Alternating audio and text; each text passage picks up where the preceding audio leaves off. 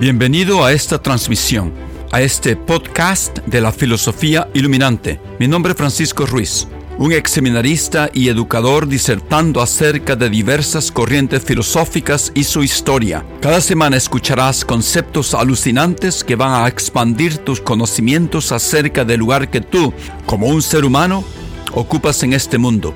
Gracias por pasar un tiempo conmigo hoy. Ahora comencemos con el tema del día.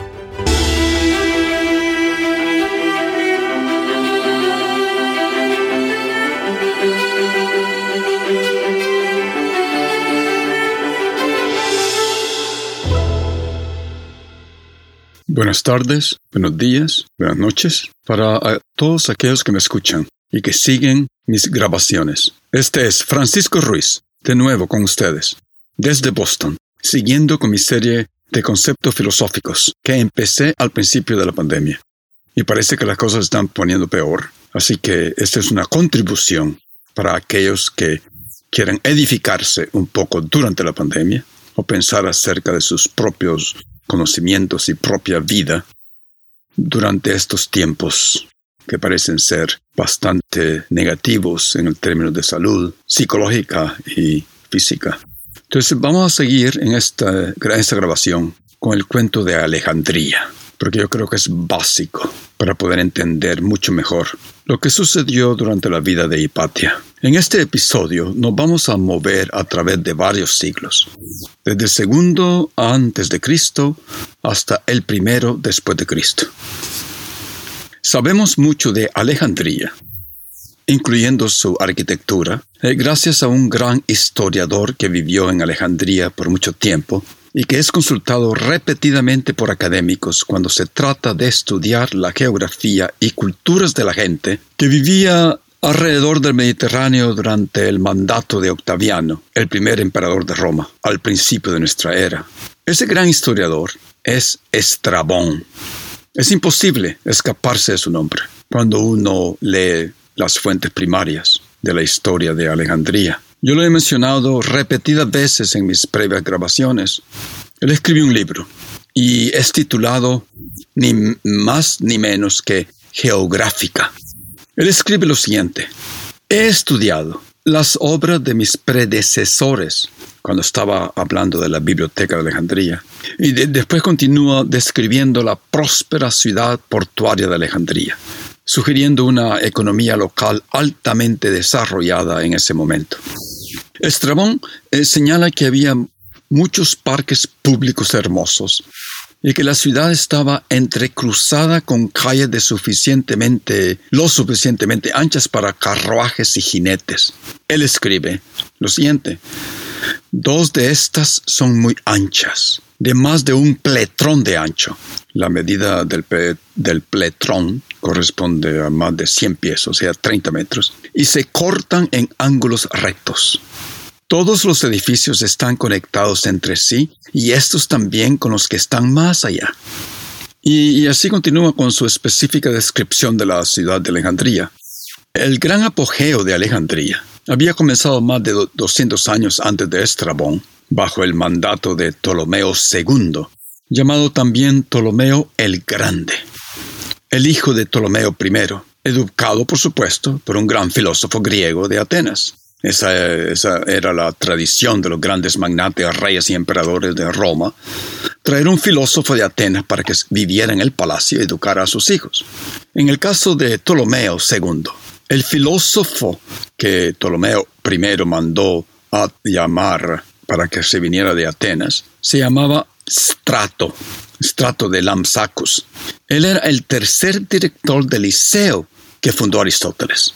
Estamos aquí en el segundo siglo antes de Cristo, como dije. Ptolomeo II era un gran patrón de las artes y las ciencias, mucho más que su padre, Ptolomeo I. Y Ptolomeo II lo que deseaba era adquirir más libros y más conocimientos que su padre. Bajo Ptolomeo II, la investigación científica reinaba. Explotó. Sus investigadores comenzaron eufóricamente en la enorme obra de copiar, editar, traducir y catalogar todo el compendium de los conocimientos escritos que existían en ese tiempo en el mundo.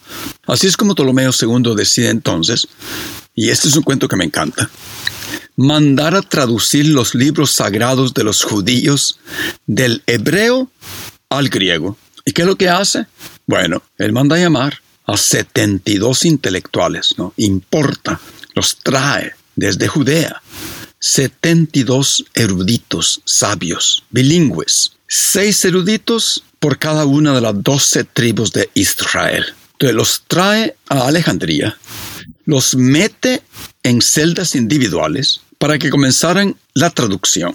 La historia o leyenda eh, continúa diciendo que 72 días después, los rabinos salieron de sus celdas individuales y compararon sus traducciones.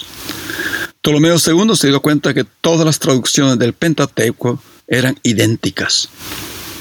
Así es como tenemos la traducción, la auténtica traducción del Viejo Testamento de la Torah, Torah, como se dice en inglés, o sea, el Pentateuco y del Deuteronomio.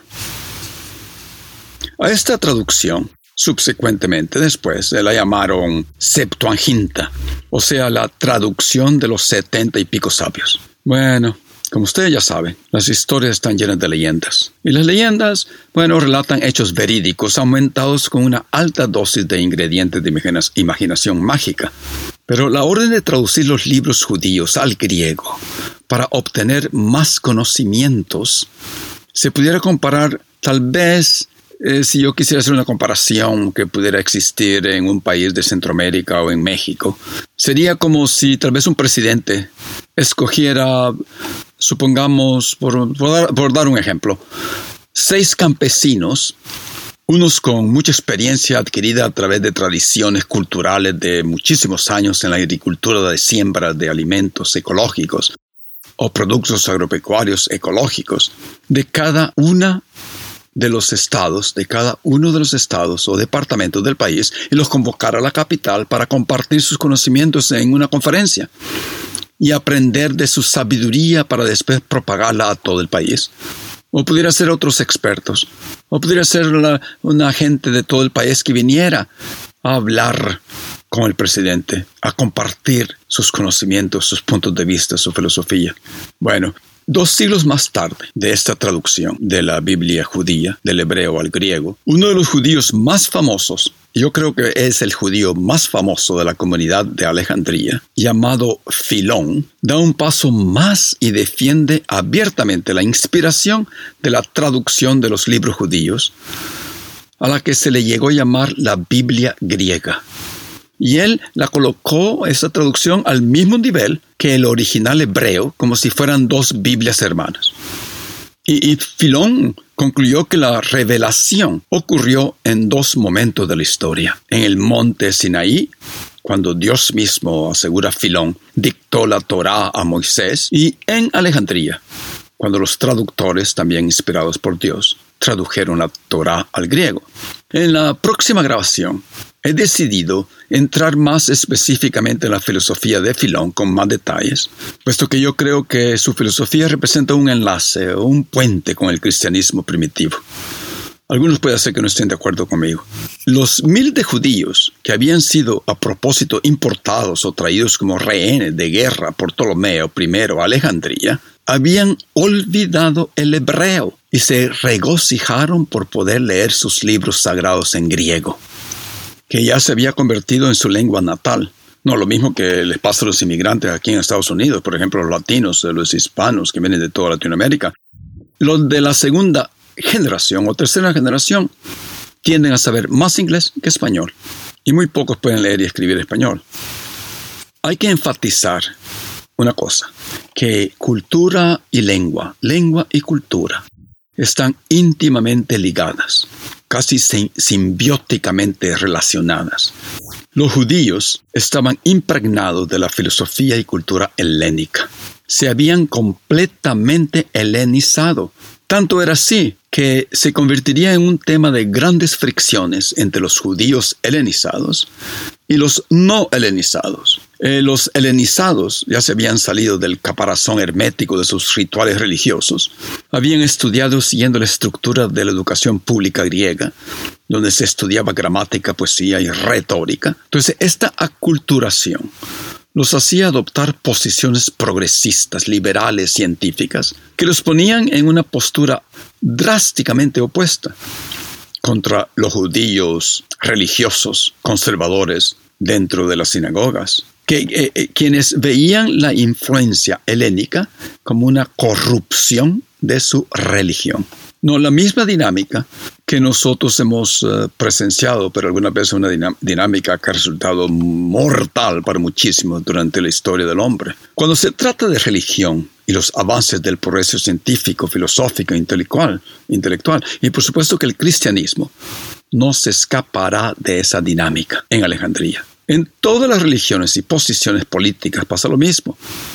Hay conservadores y progresistas. Hay fariseos y saduceos. Hay un Cristo progresista y revolucionario y un sumo sacerdote del templo reaccionario. Es como yo pudiera decir, es una batalla eterna en la historia humana, que la podemos presenciar en, nuestro presente. Ah, ah, quiero añadir que, como un ejemplo de, esta, de los resultados de esta dinámica, que la mayoría de las sectas rabínicas en este momento, judías, no aceptan esas traducciones hechas por esos 72 eruditos, esos 72 sabios en sus libros que usan en los ritos y cultos de la sinagoga. Ok, eh, me gustaría hacer un paréntesis aquí, otro, otro paréntesis que ilustra un poco más específico de lo que estamos hablando. En el momento de esta grabación, acababa de terminar una fiesta religiosa judía llamada Hanukkah. En inglés se dice Hanukkah,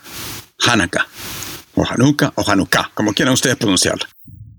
Eh, brevemente, esta fiesta de la Hanukkah conmemora el tiempo cuando los judíos religiosos se rebelaron en contra de los judíos helenizados que estaban a favor del ejército del imperio griego Seleucida de Siria. No ese imperio ese que fue heredado por el general Seleucidas de Alejandro Magno.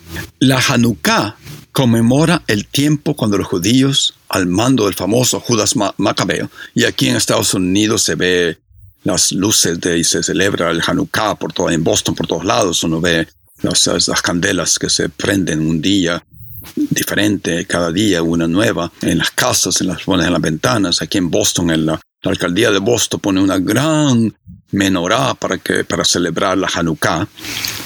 Esta Hanukkah conmemora el tiempo cuando los judíos, al mando del famoso Judas Macabeo, estaba diciendo, liberaron a Jerusalén de las fuerzas helénicas de Siria. Los judíos conservadores veían a Judas Macabeo como un héroe revolucionario en contra del imperio Seleucida. Cuando purifican y dedican y consagran de nuevo el segundo templo, no, el primero había sido destruido siglos antes por el rey de Babilonia, Nabucodonosor, se dan cuenta que había aceite de oliva que alcanzaba solamente que había eh, que ese aceite de oliva que tenía que ser puro, no contaminado, que alcanzaba solamente para alumbrar una candela un día. La menorá, en caso de que algunos no sepan, es una candelabra. De la Hanukkah es una candelabra que se usa de nueve candelas. Una candela, la central, es la originaria de la luz y permanece siempre prendida.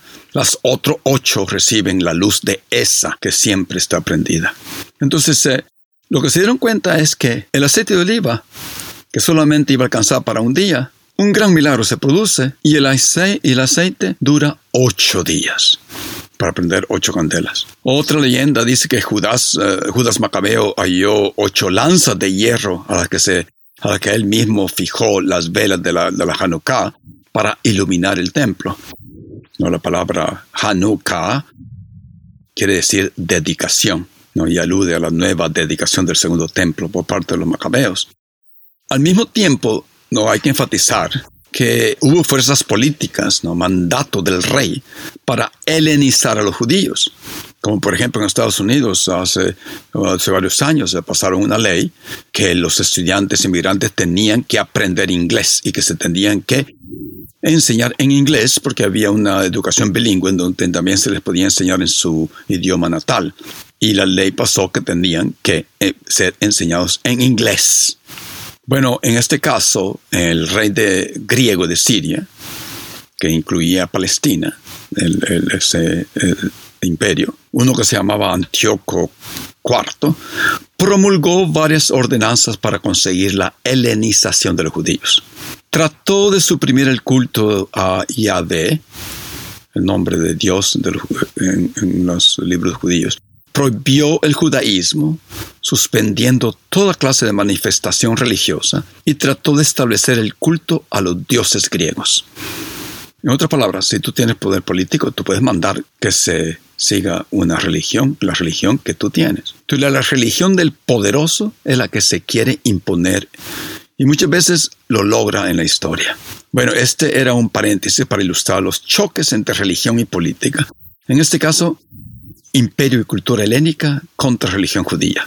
Y también pone de relieve la gran influencia helénica en la religión judía, la cual, sabemos, es la base del venidero cristianismo primitivo. Algunos eh, piensan que el cristianismo no se debería llamar cristianismo solamente, se debería llamar judeocristianismo, no basado en que más de la mitad de la Biblia se trata de la religión judía. Quiero también mencionar que a razón de la adopción del griego por los judíos, y muchas personas no saben esto eh, cuando les pregunto, me estoy dando cuenta, si yo les pregunto en, qué idioma fueron escritos los cuatro evangelios, algunos me dicen en hebreo, otros me dicen que fue escrito en arameo. No, no, no. Los evangelios y las cartas en el Nuevo Testamento fueron escritos en griego. San Pablo, por ejemplo, siendo judío, helenizado, completamente helenizado, obtuvo una educación griega de alto nivel. Hablaba y escribía griego, no hebreo. Escribió sus cartas en griego. Bueno, espero que eso haya quedado claro. La traducción de los libros judíos al idioma griego también muestran otra cosa.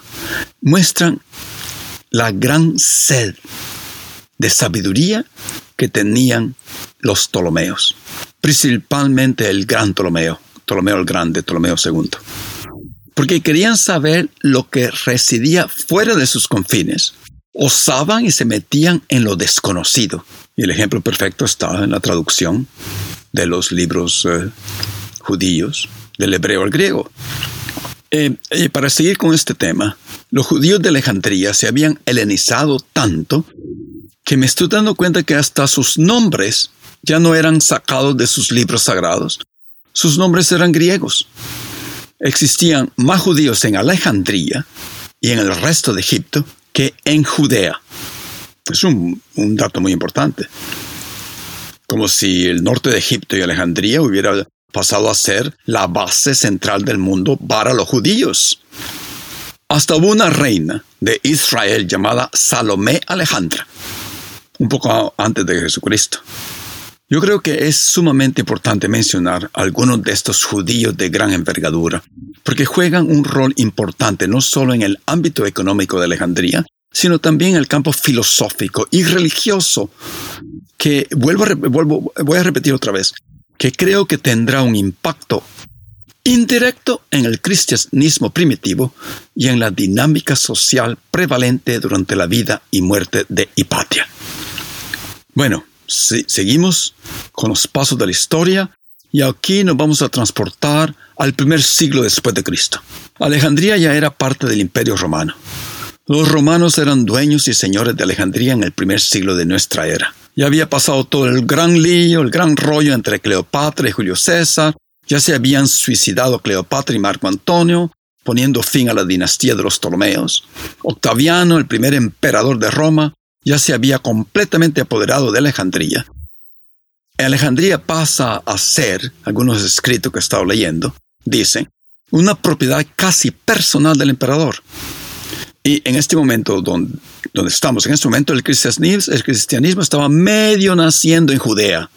Estoy hablando del primer siglo. Pero todavía estaba por llegar a Egipto, vía el evangelista San Marcos, que muere en Alejandría. Pero el, ese cristianismo primitivo eh, no cobraba todavía ninguna importancia en el norte de Egipto, en Alejandría. cosa que va a variar muchísimo en el tiempo de Hipatia.